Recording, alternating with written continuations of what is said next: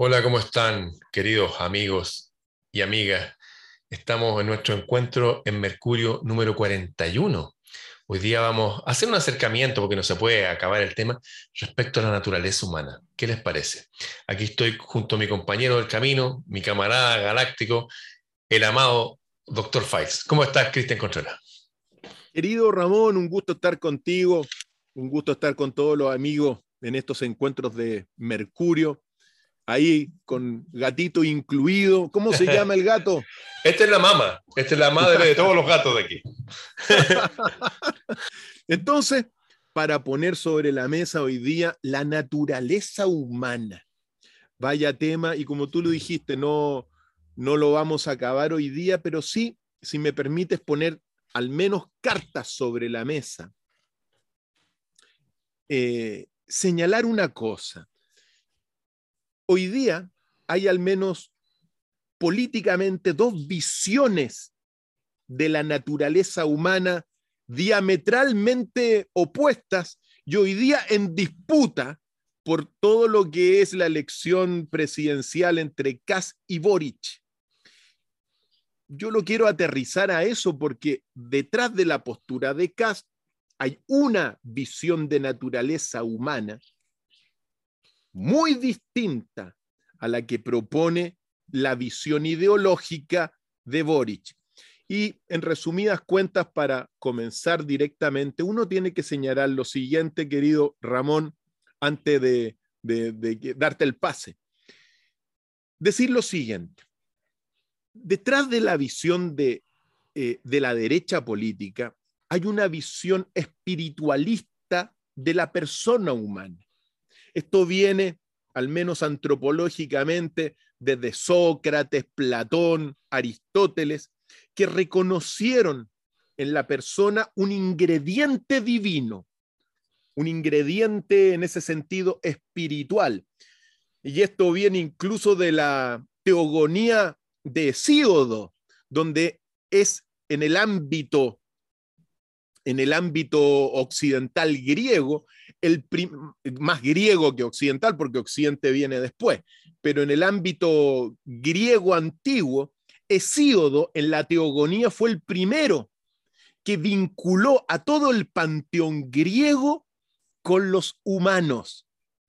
Y de ahí deriva fundamentalmente también la visión aristotélica de Sócrates, de la Academia eh, platónica también, de que hay un ingrediente divino en el humano, ese soplo divino que se le llama. Con el paso del tiempo, esa visión va a tomar cuerpo en toda eh, la postura eh, de Tomás de Aquino, de, de, los cristianos, de que en realidad los cristianos fueron creados a imagen y semejanza de, de Dios, que incluso nos podemos remontar a los sumerios, tú sabes todas esas cosas, que en el fondo también fuimos creados por una, una mezcla entre los dioses. Y efectivamente. Y bueno, y esa tendencia y esa visión antropológica de los griegos con los cristianos toma cuerpo hoy día en la visión de la derecha política. Por eso es bueno aterrizarlo a los amigos, porque estamos en tiempo en tiempos de esta contingencia leccionaria. Y claro, para, para esta visión, el humano tiene un ingrediente divino y por eso es especial. ¿Qué es lo malo de esta visión? Llegado este momento, que como se creen muchos con ese ingrediente divino, se vuelven muy individualistas, Ramón, y piensan que, que, que, que lo más importante es uno, porque uno tiene ese ingrediente divino y el resto, bueno, el resto que se arregle como pueda. Sea lo que sea, para poner las cartas en la mesa, está la otra visión, la visión de la izquierda política que se puede sintetizar y que incluso viene también desde los llamados sofistas. Los sofistas son de alguna forma los contrarios a Sócrates, los que mandaron, digamos, de, que, buscaron la muerte de Sócrates al final. Lo acusaron falsamente. Efectivamente, y que dicen que en realidad el humano es la medida de todas las cosas, y ese, esa visión antropológica que va transcurriendo durante el tiempo tiene o se, se va a materializar eh, en una visión materialista del hombre. La naturaleza humana no tiene nada de espiritual, te dirán en el lado de la izquierda política. Si uno, si uno es un poco más eh, claro, para la izquierda política en ese sentido, el humano es malo por naturaleza, es materialista. El hombre es un lobo del hombre y en realidad no tiene ningún ingrediente divino la naturaleza humana. Y si uno se llega hasta el día de hoy, la escuela de Frankfurt, que está detrás naturalmente de esta naturaleza humana de la izquierda política, la, escuela de Frankfurt con... Eh, Para mí es una escuela depravada claro, Jürgen Habermas y otros tantos te dicen que el humano es un entrecruzamiento comunicacional. Eres un accidente, en otras palabras, y que no tenemos ningún ingrediente divino. Por lo tanto, para partir, te pongo esas dos, cartas. ¿Cuál es la naturaleza humana? Por un lado, una con un ingrediente divino que se vuelve muy individualista. Por otro lado, una visión materialista extrema de la, de la izquierda, pero así es como avanzamos. Así que siga usted, mi, querido. Mi resumen, mi resumen hasta aquí de lo que he vivido, vivido, experienciado eh, y lo que he leído, me, me hacen adherirme a la idea de que efectivamente aquí hay dos grandes corrientes en, la humanidad y que se han llamado, curiosamente, en todas las culturas como los hijos de la luz o del sol, los que construyeron las grandes civilizaciones, las pirámides de Egipto, no sé, Teotihuacán, Perú, ahí arriba, Machu Picchu, los hijos del sol, los hijos de la luz y los hijos de las tinieblas. Esas personas que siempre están socavando, están mermando, tienen un odio parido por el otro, un poco como Caín Yabel, que fue y lo mató con una quijada de un burro. He visto esas dos naturalezas toda mi vida. La he visto dentro mío dentro de mis amigos, sobre todo cuando éramos más adolescentes, y que se ha ido, eh, como decían estos indios Sioux, uno ha ido alimentando conscientemente al lobo bueno y la naturaleza de la luz va creciendo en uno. Por lo tanto, lo mismo pasa en el resto de la sociedad. Como tú bien lo señalabas, se puede ver esto como la corriente de derecha y corriente de izquierda, y que hay una corriente que efectivamente es más teísta y otra que no es teísta. Ahora, yo no veo esto como una balanza entre que la luz y la oscuridad deban, tengan que pesar lo mismo. Eso parece lógico en, la física y matemática. Más dos y menos dos equilibran todo en el cero. Pero hay cosas muy distintas y yo no puedo dejar de mencionarlas. Fíjate que hubo un hombre que fue ordenado sacerdote, ordenado sacerdote, o sea, podríamos decir que viene de esta derecha, entre comillas, teísta, Joseph David Vissarion Yugasvili, más conocido como José Stalin. Este hombre ordenó la matanza de 400.000 niños y también ordenó la matanza por hambre de 14 millones de personas. O sea, entiende que una persona mal aspectada de creyente, de derecha, usando tu lenguaje, puede ser muy individualista y los demás que se jodan. 100% de acuerdo con eso. Hay personas así. Pero es súper distinta esa visión a mirar la historia tranquilamente y ver que las peores matanzas de la humanidad, las peores dictaduras, ha sido cuando los hijos de las tinieblas, esta gente maldita, porque se dice que hay una maldición sobre ellos, no, no estoy yo poniéndole ese epíteto, no, no. Pueden llegar a asesinar decenas y cientos millones de sus congéneres en época de paz. O sea, es muy distinto que nos gobierne una persona teísta bien aspectada ¿ah? a que nos gobierne una persona ateísta mal aspectada, porque la historia está repleta de esos casos. No tienen límite, no tienen ningún límite. Pueden matar gente de su propio pueblo en el nombre del pueblo. Te recuerdo que las dictaduras en Latinoamérica fueron formadas debido a que dejaron un pequeño grupo de gente atea, curiosamente algunos venían con formación jesuita, como este señor de barba, más conocido como Fidel Castro, lo dejaron en la isla y dijeron, oye, ya está el germen ahí. Si no los paramos ahora, esto va a ser igual que Ucrania 1933. ¿Qué pasó en Ucrania? 14 millones de personas murieron de hambre, de hambre, hambre. Ahí sí la gente sí se comió los bebés del prójimo. Eso es real. 14 millones de hambre. Eso es todo Chile muerto de hambre. O sea, hay una diferencia. Yo no creo que en esto que tiene que haber un equilibrio exacto entre la luz y las tinieblas, que las tinieblas... No, no, no. Yo no lo veo con esa lógica humana. Yo veo con esta lógica que va un poco más allá y que se aferra en la historia y en la cultura de todos los pueblos, en que dice que hubo algo extraño que pasó al principio y que esta creación divina, esta replicarse de la divinidad en los seres humanos, fue infectada, fue transgredida, fue afectada y incluso esta gente como, no sé, Jesús lo decía claramente, mira, aquí hay trigo mezclado con paja. Mejor no métanse ahí, no se metan en ese tema porque mejor que vengan los ángeles, alguien que sabe más y separe la, la paja del trigo. Creo que se está realizando un propósito en el ser humano y en este propósito, al interactuar con el lado oscuro de la fuerza, uno aprende precisamente a elegir la luz por elección propia y no a que sea impuesta, como nosotros no somos robots, no somos títeres. La gracia de permitir que exista el mal es justamente eso. O sea, yo si yo veo, por ejemplo, desde niño vi todos mis amigos que eran mayores que yo, gente súper inteligente, súper buenos en electrónica y cosas que nos llamaban a toda la atención en esa época. Yo estudié el anglo chileno de electrónica en, el liceo, un par de años. Y vi que todos estos amigos elocuentes, brillantes, de tanto fumar marihuana, se volvieron sin voluntad, se envejecieron prematuramente, perdieron hasta su líbido, su, gusto por las mujeres, no que le gustara a los hombres, porque algo pasó, perdieron la energía. Entonces yo al ver eso dije, bien, yo alguna vez fumé marihuana y me reí un rato, pero estoy siendo consciente que aquí hay algo raro. Al enfrentarme al resultado de la oscuridad extrema, puedo elegir la luz por voluntad propia y no ser impuesta. No es lo mismo que, le digan a un niño ya, pórtate bien porque si no te voy a pegar. Que un niño decida portarse bien porque es bueno hacerlo. O sea, creo que este gran teatro de la humanidad, que lo podemos resumir políticamente como izquierda y derecha, o, filosóficamente como lo dijo de la luz y lo dijo de las tinieblas, tiene un propósito.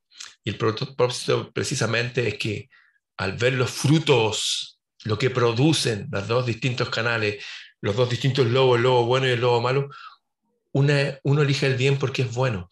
Y al hacer eso se produce algo mágico en la persona que se va transformando internamente en esa naturaleza divina que nos puso aquí. Vaya, claro, si uno, si uno va revisando la historia, uno tiene que recordar eso, bueno, millones y cientos de millones de muertos de que dejó la revolución comunista. Sí, maldito. Por supuesto que sí. Disculpa, déjame, déjame aclarar. La, la Segunda Guerra Mundial. Sí, en 1991, en la propia Unión Soviética, después de que salió Gorbachev, prohibieron el Partido Comunista. Lo prohibieron en la propia Unión Soviética. ¿Por qué lo prohibieron? Porque reconocieron el mal que habían hecho. Pues se asesinaron a mucha gente, 14 millones de personas de solamente de hambre, y con ese argumento hicieron las dictaduras acá en América y, los militares mataron a gente de su propio pueblo, engañado haciéndole creer que eso iba a crecer acá de la misma forma que creció allá. Realmente hay un mal ahí potente. Porque como uno lo entiende, precisamente por lo que yo señalaba, que debido a que a la persona humana es simplemente un entrecruzamiento comunicacional, Ramón, debido a que simplemente no, tiene nada de espiritual, que no tiene ningún ingrediente divino, apretar un botón y matar a, millones de personas, da lo mismo, hay un materialismo implícito en todo eso. Uno lo puede ver también en todo lo que fue la segunda, la primera y segunda guerra mundial, o sea, por más que uno se atribuyeran eh, conceptos divinos, se actuó como si simplemente el humano sea eh, era desechable. Es tremendo lo que está ocurriendo en estas visiones.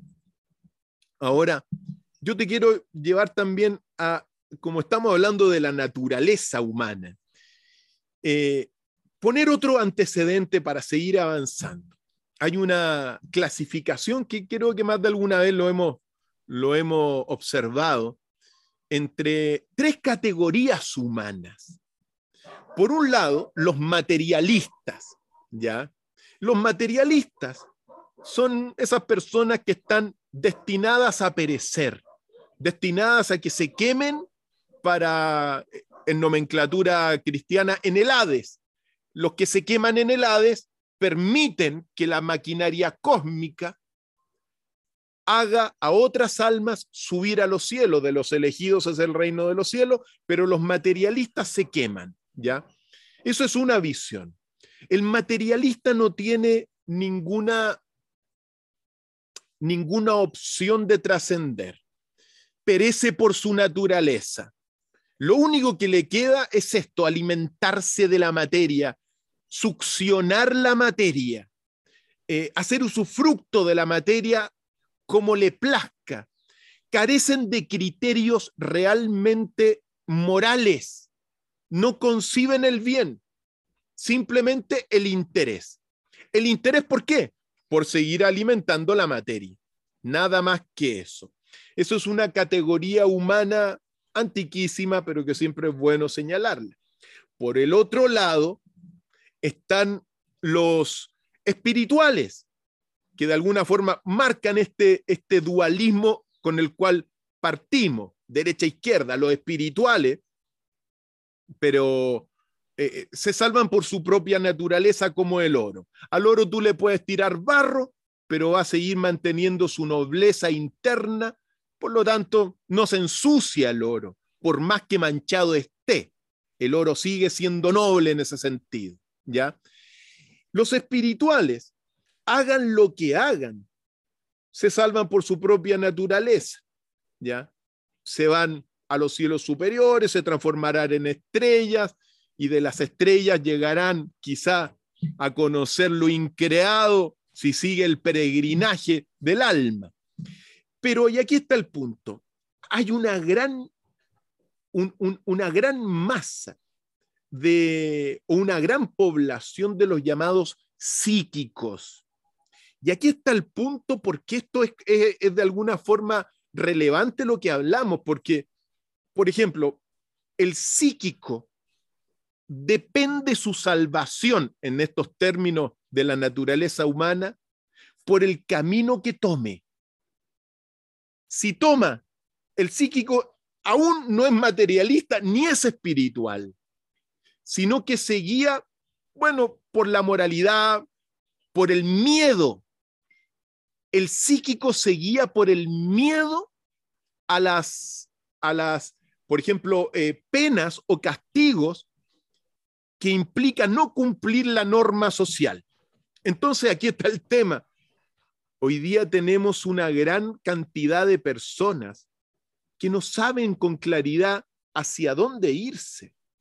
Unos son tentados por el otro lado, por el lado de la materia, por el lado del usufructo material, y otros también por la moralidad, por esta visión espiritual. Por lo tanto, estamos frente a una situación bastante compleja, en, el sentido, en este sentido de que muchos no tienen definido realmente de qué clases son. ¿Te das cuenta? y van a determinar, ahora, e, en ese tipo de naturaleza psíquica, precisamente la salvación de ellos depende de la elección moral que hagan. Por eso volvemos de alguna forma a esta elección para meterle un poquito de, pimienta a, esta, este, a este encuentro en Mercurio, que en el fondo, claro, hay una derecha cautiva, una izquierda cautiva, pero yo siento y veo que hay una gran mayoría, piensa tú, que un 53% de personas no fue a votar. Hay una mayoría que no se inclina o no se inclinó por un lado y por el otro. ¿Qué hacen ellos? La salvación de ellos y en gran medida juegan un rol clave es por quién van a elegir. ¿Van a elegir por una visión materialista de la naturaleza humana? ¿O van a elegir por una visión espiritualista de la naturaleza humana? En ambos lados, mira, tienen cosas positivas, tienen cosas negativas. Recuerda que la visión materialista eh, busca el grupo.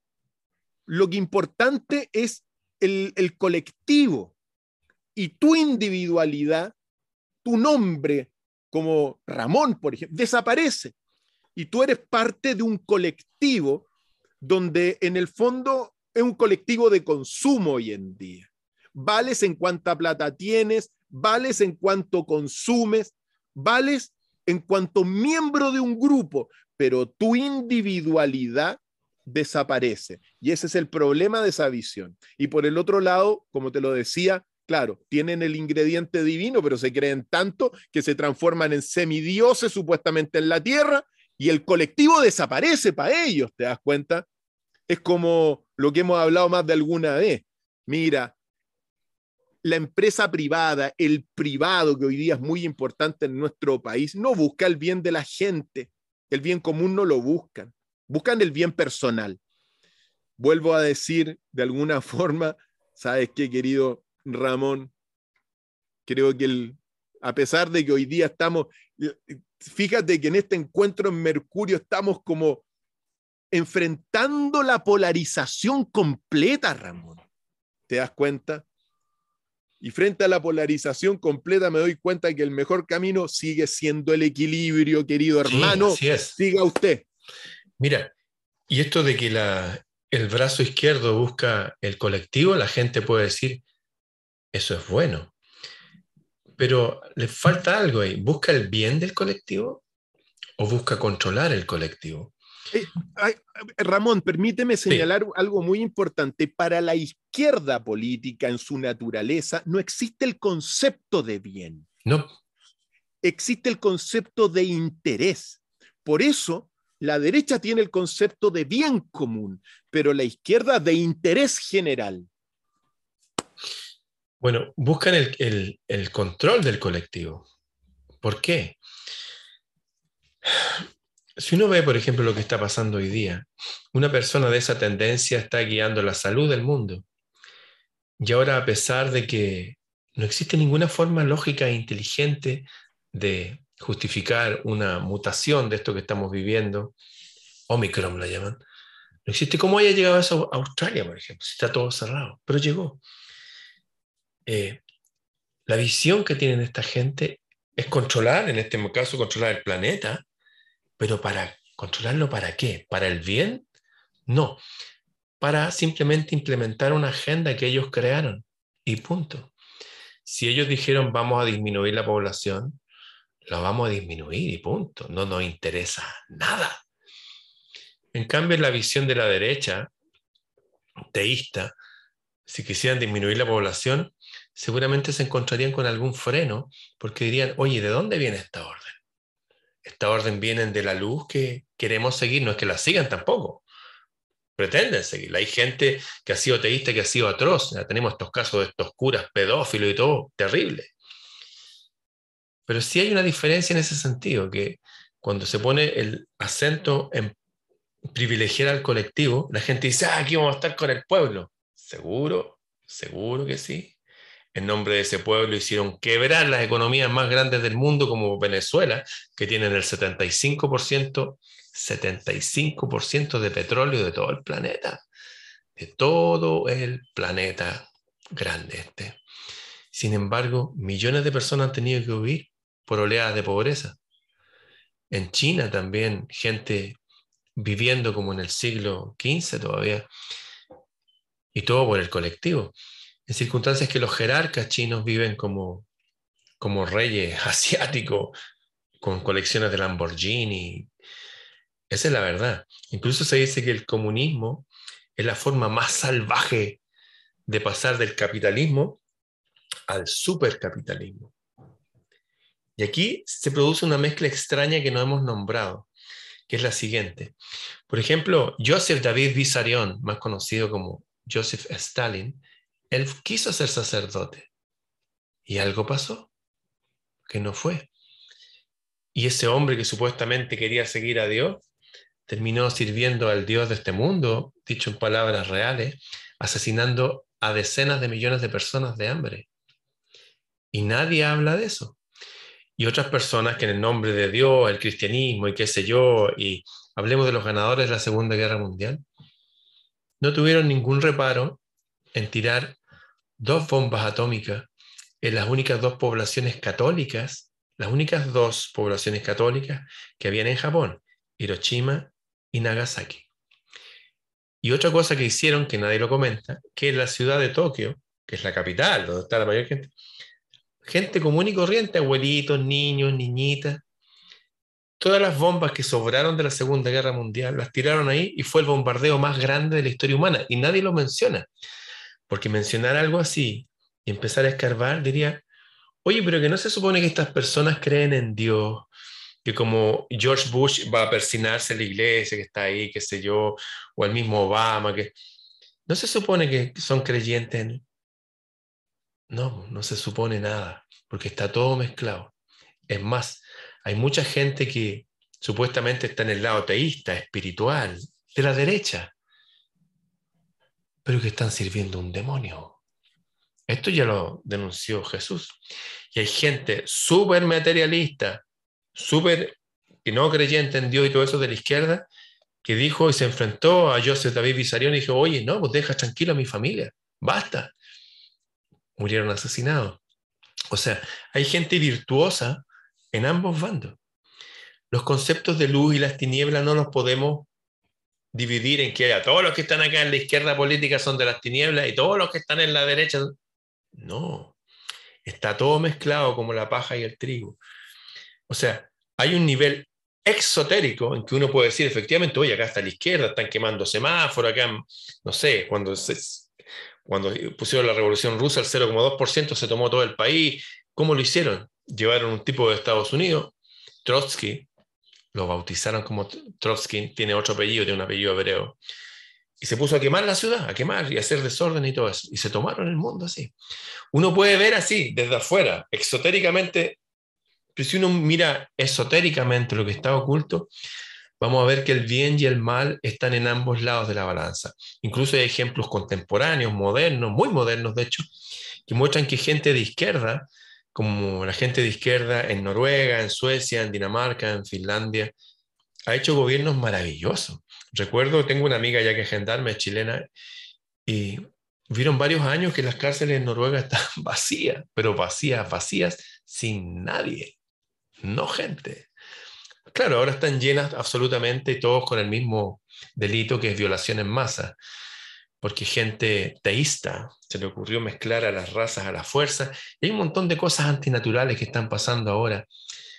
Eh, resumiendo, este conflicto entre la naturaleza humana, el bien y el mal, el lobo malo y el lobo bueno, están en todas las personas, están en todas las personas de la derecha, están en todas las personas de la izquierda, y el mal y el bien permean todo. ¿Qué hacer frente a esto? Bueno, por ahí dicen que vamos a tener que juzgar ángeles en el futuro, por lo tanto uno tiene que empezar a hacerse una idea de las cosas. Y lo único que puedo decir y decirme a mí mismo y decirle a la gente del futuro es que por los frutos se conoce el árbol.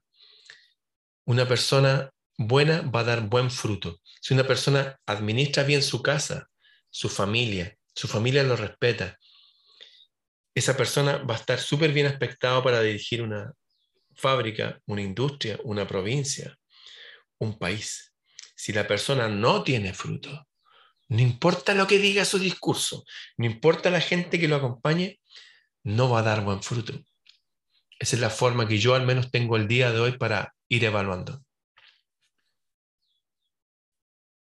Ramón tiene mucha razón en, términos de que en ambos lados de la balanza hay buenos y malos, se portan bien, se portan mal. Eso es así. Cuando uno analiza los tipos puros, la idea, las ideologías, claro, son distintos, pero tienes toda la razón. Y, yo veo que aquí se ha perdido muchísimo la humanidad de un lado y de otro. Es increíble cómo de alguna forma hay tanto desprecio, eh, tanta mentira, hay tanta suposición también. Yo uno ve por un lado, por ejemplo, diciendo que los de Boric van a se supone que van a venir con el comunismo, lo otro se supone que va a venir con el fascismo, que el nazismo y todas las cuestiones son suposiciones, mentales, imaginativas, sobre una realidad que al menos no está clara. La verdad es distinta en ese sentido. Yo lamento mucho, me hacen mucho pensar tus últimas palabras, Ramón, sobre, sobre que uno encuentra diablo en un lado y en el otro también. Así de simple. Yo creo que uno trata de generar conciencia, eso es lo que siempre hemos buscado aquí en los encuentros en Mercurio, acercarnos a dimensiones conscientes superiores, pero la naturaleza está, estamos viviendo una polarización muy grande, y muy grande de unos y otros, es horrible lo que está ocurriendo. Eso nos lleva también a una circunstancia de incluso una posible guerra civil, Ramón, porque un lado, yo me pregunto, los de la izquierda, si sale la derecha, ¿lo aceptarán o van a salir a destruir todo? ¿Aceptarán los de la derecha que salga una tendencia comunista o van a hacer todo lo posible por instaurar, no sé, su régimen o sus cosas? Es una barbaridad lo que estamos viviendo y, estamos ante una situación bastante incierta en estos términos un poquito, un poquito más eh, eh, de estas elecciones. Decir una cosa, siempre es bueno recordar esta naturaleza humana Hegel, por ejemplo, si hablamos de ese lado, Hegel lo dijo, el hombre es un accidente, no es más que un medio, el hombre es lo que hace. Eso es lo que hay también detrás de, de la izquierda, ¿ya? Es un medio, eso es maquiavelismo. Si tú tomas las palabras de, de Marx en su visión antropológica, él lo señala, el sujeto no es el hombre, sino que la clase social, colectivismo, ¿te das cuenta? Y en ese colectivismo, bueno, si, si hay que eliminar a unos cuantos cientos de millones, ¿cuál es el problema? ¿No verdad? Gramsci, seguidor de, de Marx, no existe naturaleza humana abstracta que derive de la religión. Es decir, somos bajo esa visión un materialismo tremendo. Herbert Marcuse dice, la sociedad capitalista hace al hombre. Y ahí está un punto fundamental. Estamos en una sociedad materialista, Ramón.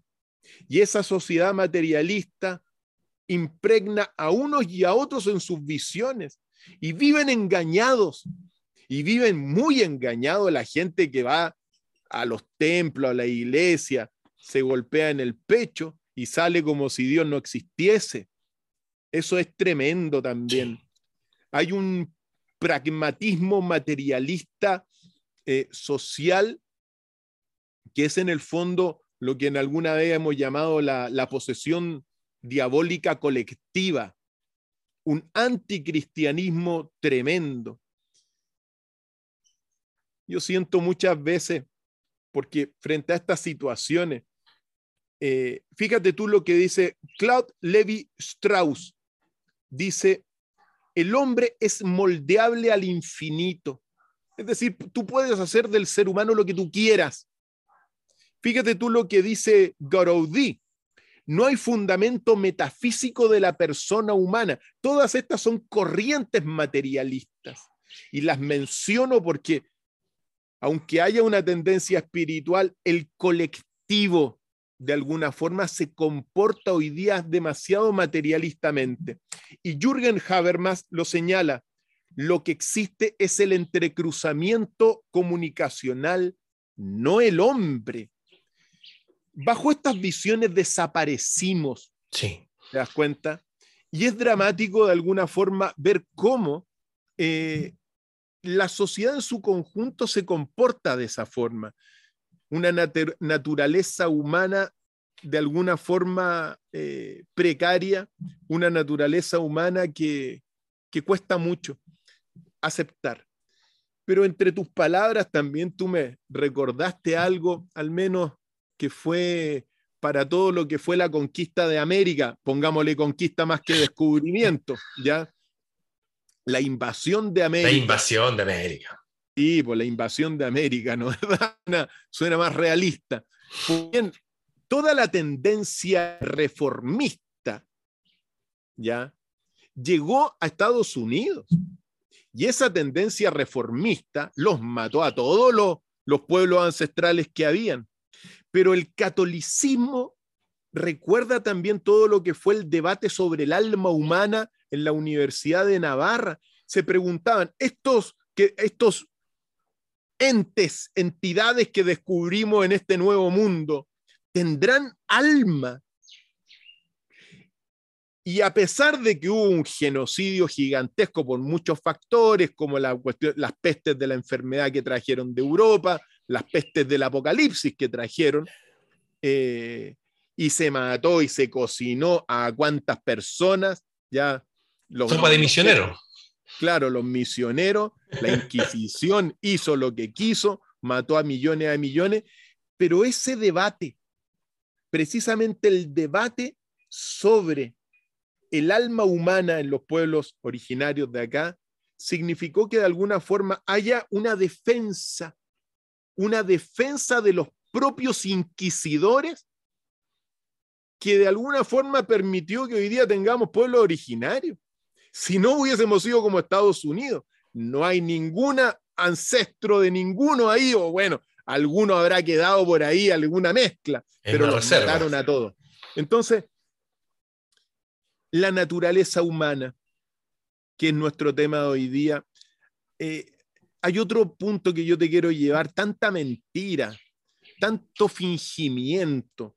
¿Por qué no son claros? ¿Por qué no, no hablan con la verdad? o con la búsqueda de la verdad. ¿Cómo es posible que haya tanta mentira hoy en día? Pero aquí está el punto y te doy el pase. Yo siento que, o pienso más bien dicho, que todo este escenario de naturalezas humanas de un lado y de otro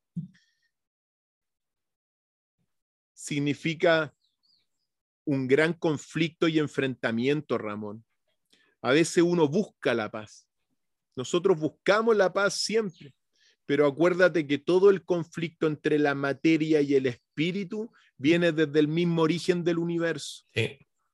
Por lo tanto, y nosotros somos esa mezcla, somos esa mezcla espiritual. Bueno, para la izquierda será, seremos pura materia, pero bueno, tenemos algo de pensamiento. No, o incluso ni siquiera tenemos pensamiento para la izquierda más radical. Si eso es lo tremendo, no hay ningún ingrediente realmente, o sea, esto es materia nomás. El mismo método científico de René Descartes dijo que somos, que la naturaleza es espiritual, eh, mental y material, pero con el paso del tiempo, hoy día se acabaron la otra sustancia y solamente existe la materia. Eh, tenemos que enfrentar un conflicto, Ramón, y eso es una realidad de la cual lamentablemente no nos podemos eh, abstraer. El humano está enfrentado hoy día ante una decisión. ¿Por qué camino va a seguir usted? Lo importante es que yo creo que les sirva a todos los amigos que están en Encuentro en Mercurio, también en los programas que tú haces y que yo hago, de que de, de alguna forma que estén lo más informados posible para que la decisión dentro de este conflicto sea con convicción, ya sea para un lado o para el otro. Con respecto a varias cosas que dijiste, de que en lo, local aquí en Chile es posible hasta que hubiera una guerra civil. No, yo no creo eso. ¿Por qué no lo creo? Es porque este conflicto de la izquierda y la derecha tan radical, enfrentada, si tú dijiste bien que el 53% de las personas no fueron a votar, bien, el 95% de las personas no pertenecen a partidos políticos. El 5% y de eso seguramente el 3, porque hay gente que se inscribió en los años 50 y ya está muerta, pero se figuran como inscritos. O sea, el porcentaje que genera el conflicto es muy bajo. De hecho, la falsa revolución rusa, porque no fue rusa, fue todo el que estaba de afuera, trajeron gente desde Estados Unidos incluso, y la mayoría no eran rusos, de hecho eran todos con apellidos hebreos. Por ejemplo, Karl Marx, Moshe Kissel Mordecai, así se llamaba. León Liu Davidovich Bronstein, es el León Trotsky. De, nuevo lo digo, Joseph David Vissarion Yusavili, ese José Stalin. Ilich Ulianov Blanc, también hebreo, Nicolás Lenin. y que querían poner una estatua de él, derrumbaron la iglesia más antigua y más grande de Rusia para hacer una, torre y arriba poner la estatua de él, que fuera más grande que, que, un rascacielos que había en, Nueva York en la época. Fue el 0,2% de la población ahí y que metieron harto ruido. O sea, aquí pueden meter harto ruido también, pero están las leyes, están las leyes. Confiar en las leyes. Hubo un tipo que se llamó... Oye, Ramón, Ramón, Chupaya, se han pasado las leyes por no sé dónde. Sí, pero frente a... Ahora se las pasaron uno y otro. Absolutamente, estoy 100% de acuerdo, pero siguen estando las leyes. Fíjate que durante, mira este ejemplo, durante décadas tú no podías ir al, al, metro de Nueva York, uno de los más antiguos de América, porque te asaltaban a cierta hora con cuchillos, bandas de personas y se habían tomado el metro y tomaban y lo rayaban y todo. Estaba lo peor de la gente ahí. Y llegó un tipo italiano, dijo, yo me he criado en los barrios, yo conozco a los patos malos, conozco a la gente mala, a los buenos, a los religiosos, los, eh, no todo. Denme poder a mí y yo ordeno toda esta cuestión. Ese hombre, Rudolf Giuliani, aplicó una cuestión que se llama, dijo, ¿cuáles son las leyes? Ya, listo, ahí está escrito, se puede hacer. Tolerancia cero. Hacer un rayado con graffiti no es una obra de arte. Están ensuciando, están haciendo daño, está permeando la sociedad, la gente anda asustada, ve esas cosas feas, se acabó. Mató gente. Llegaron los tipos ahí a reclamar y todo. Mató gente extrema, pero ordenó la ciudad. Y si no lo hubiera ordenado, hubiera muerto más gente, pero a manos de los delincuentes. Un puro hombre aplicando la ley hizo que hoy día tú puedas tomar el metro de Nueva York, está todo limpiecito, todo bien. O sea, se puede y tenemos las herramientas. Otra cosa es tener la voluntad para usarla. Ay, porque ¿qué va a decir la gente? ¿Qué esto? ¿Qué lo otro? Si yo soy de izquierda, los de derecha me van a reclamar. Si yo soy de derecha, los de izquierda me van a demonizar. Ya no se trata de izquierda o de derecha, se trata de bien y mal. Nadie quiere delincuente. Nadie quiere que lo anden asaltando, nadie quiere que le destruyan la ciudad. Todos queremos paz, todos queremos armonía y nuestros ancestros nos dejaron un, no un decálogo, como mil cuestiones. Y está el código civil. Fíjate que hay ordenanzas, por ejemplo, que dicen que tú tienes que barrer eh, la, la, fachada de tu casa, la calle, tú, antes de las 11 de la mañana, si no la municipalidad te puede multar, te puede pasar una multa. Y uno dice, oye, ¿de qué sirve eso?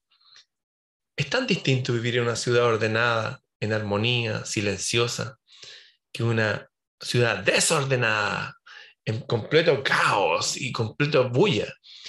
Tenemos que empezar a ordenar el cuento nomás. Tiene que haber un padre de familia que ponga orden nomás. Cuando el papá castiga a los hijos, ¿los castiga porque es malo? No. Si mi hijo está que quiere meter los dedos al enchufe, yo no, pues. No lo voy a pegar, no porque soy malo, es porque lo quiero proteger. O sea, existen los mecanismos. Eso a este nivel humano. Esa es la forma que yo veo que se podría ordenar. Pero hay otra cosa más. En este momento de confusión local, curiosamente hay una confusión en el país de al lado, Argentina, con el 45% de pobreza. Hay una confusión y unas protestas y todo en el país más grande de acá, que es Brasil. Y uno empieza a darse cuenta de lo que pasó en Austria y lo que pasó. Hay confusión y caos en todos los países. Y tengo alguna experiencia que cuando hay confusiones, hay otros poderes que están más arriba, que están orquestando esas confusiones y están haciendo grandes transformaciones, grandes cambios. Se acaba, por ejemplo, de modificar un artículo en nuestra constitución ahora. Uno dice, oye, hay una gente que está haciendo una nueva constitución, ya están ahí peleando unos tipos con vestidos de mapuche. Hagan lo que quieran. las cosas malas no las vamos a aceptar igual. Así que jueguen nomás a papelucho y la constitución. La verdad. ¿ah? Pero los actuales legisladores cambiaron una parte de la constitución que empiezan a legislar sobre nuestros neuroderechos. ¿Por qué?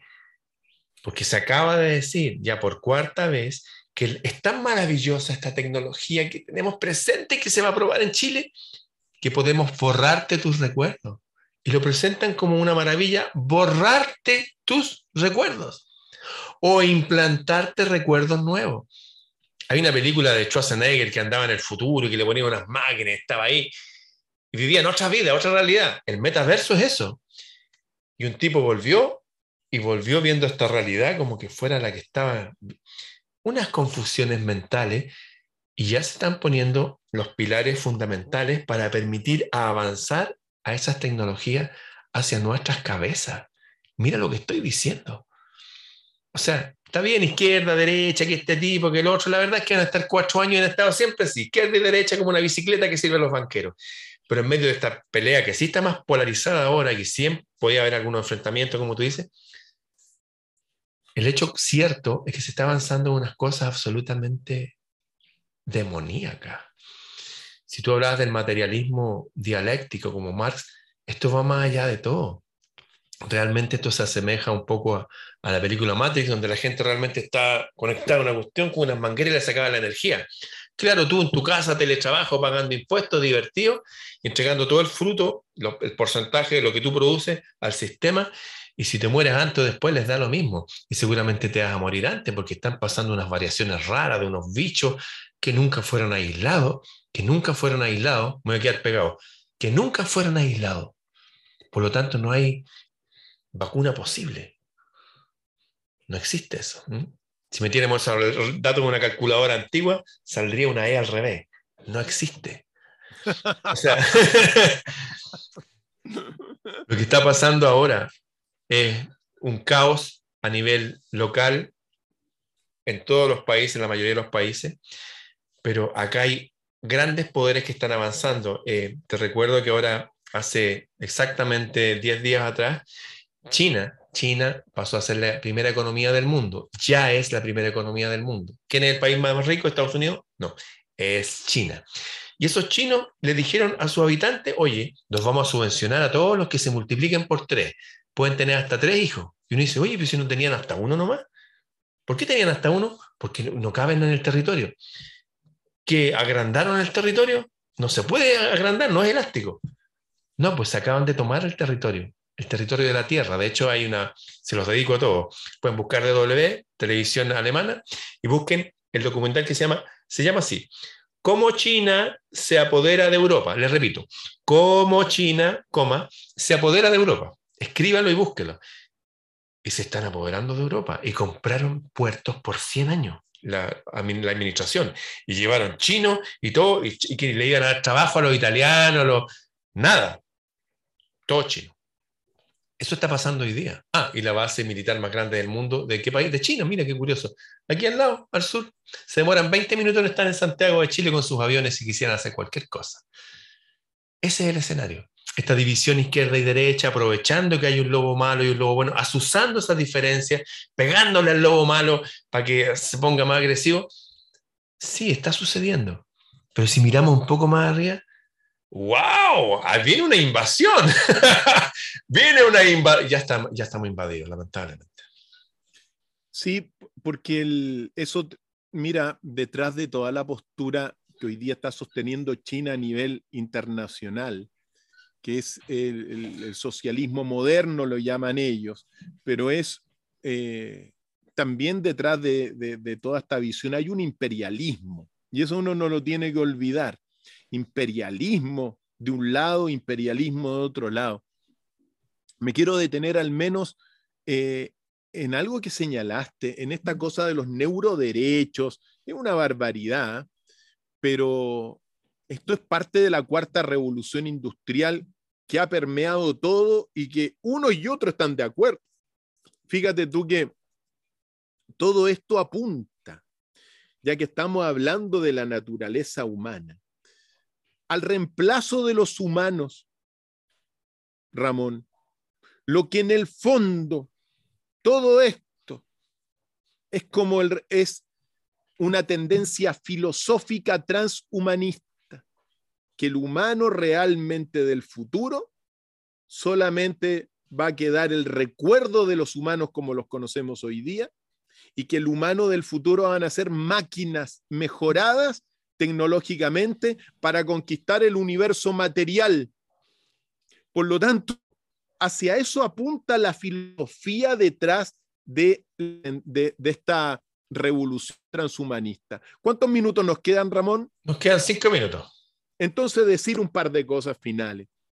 Amigos y amigas, van a tener que decidir dentro de este conflicto de naturalezas humanas entre un lado y otro, aunque en este plano van a tener que elegir, porque como tú decías, Ramón, claro, en el plano superior están mirando uno y otro, le ponen ficha a uno, le ponen ficha al otro. Para que nos enfrentemos, sí.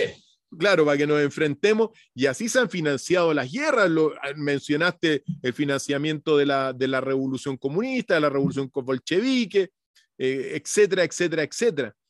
Eh, ¿Qué decir los experimentos de, en, países, en países de nuestro continente, como después de, mucho tiempo te diste cuenta que pagaban a uno y a otro para mantener las guerras? Es una barbaridad. Pero va a haber una elección dentro del plano político, moral, dentro de las próximas, dentro de los próximos días. Van a tener que elegir entre el materialismo antropológico, el antimetafisismo de la izquierda política o el espiritualismo de la derecha política. Van a tener que elegir entre un pensamiento eh, humano individualista y el colectivo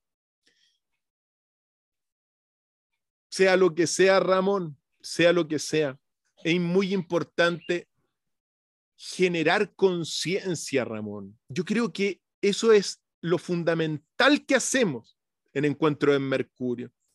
Porque al, al margen de, de, un detalle u otro, mira, si tú votas por la derecha, bueno, vota por esta visión más individualista de la persona, espiritualista, pero ten conciencia de ello. Le digo a todos los amigos que están viendo, si votas por la izquierda, colectivismo, la persona desaparece.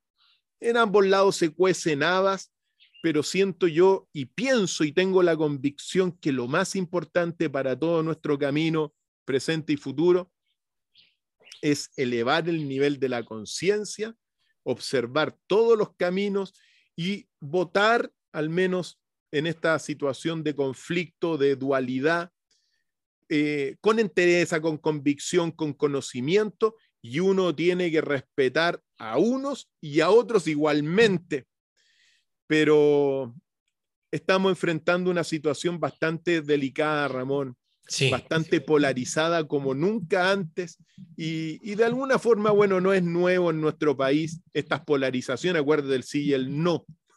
Más polarizado que esa vez qué? Pues esto es incluso hasta menos polarizado que el sí y el no, pero con mucho encuentro, con mucho conflicto.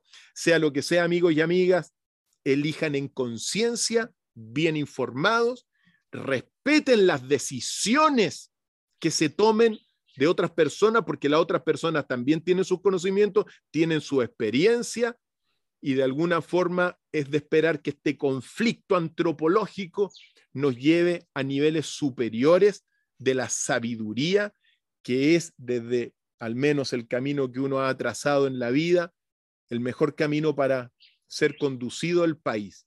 Así que, queridos amigos y amigas, yo me despido. Estamos un poquito en la hora, Ramón. Sí. Abrazos. Un abrazo a todos y lo único que puedo decir que independientemente de quién gobierne su país, es ahora más necesario que nunca que las personas sí se vuelvan más autónomas, sí busquen esa, eso que está por sobre el conflicto, con los que, titiriteros que provocan el conflicto, hay algo mucho más arriba, que tiene que ver con nuestra verdadera naturaleza, tiene que ver con nuestro verdadero origen y destino. Esa es mi experiencia en este planeta. Y que cada uno según su fe se conecte con eso y de arriba nos van a guiar y no hay que preocuparse ni por la comida, ni por la bebida, ni por el arriendo, ni la nada. Hay que estar tranquilos, conectados con ese reino celeste, que es una forma de mencionarlo, y vamos a poder acceder en este mundo a una clase de gobierno individual. Algunos lo llaman el reino de los cielos, usted llámelo como quiera. Existe. Todos han hablado de eso. Buda habló de eso. Los yogis hablaban de conectarse con eso. De hecho, nuestra palabra cónyuge, con, junto, yugo, unido, viene de eso. Unirse con una verdadera naturaleza a las cuales estas personas que nos están gobernando a este nivel los que están a este otro nivel no nos dejan ver. Esto ya fue denunciado hasta por Jesús hace 2021 años, en fin pero ese es otro tema. Un gran abrazo a todos y como dijo Cristian, me parece maravilloso, voten en conciencia. Eso. Chau, chau.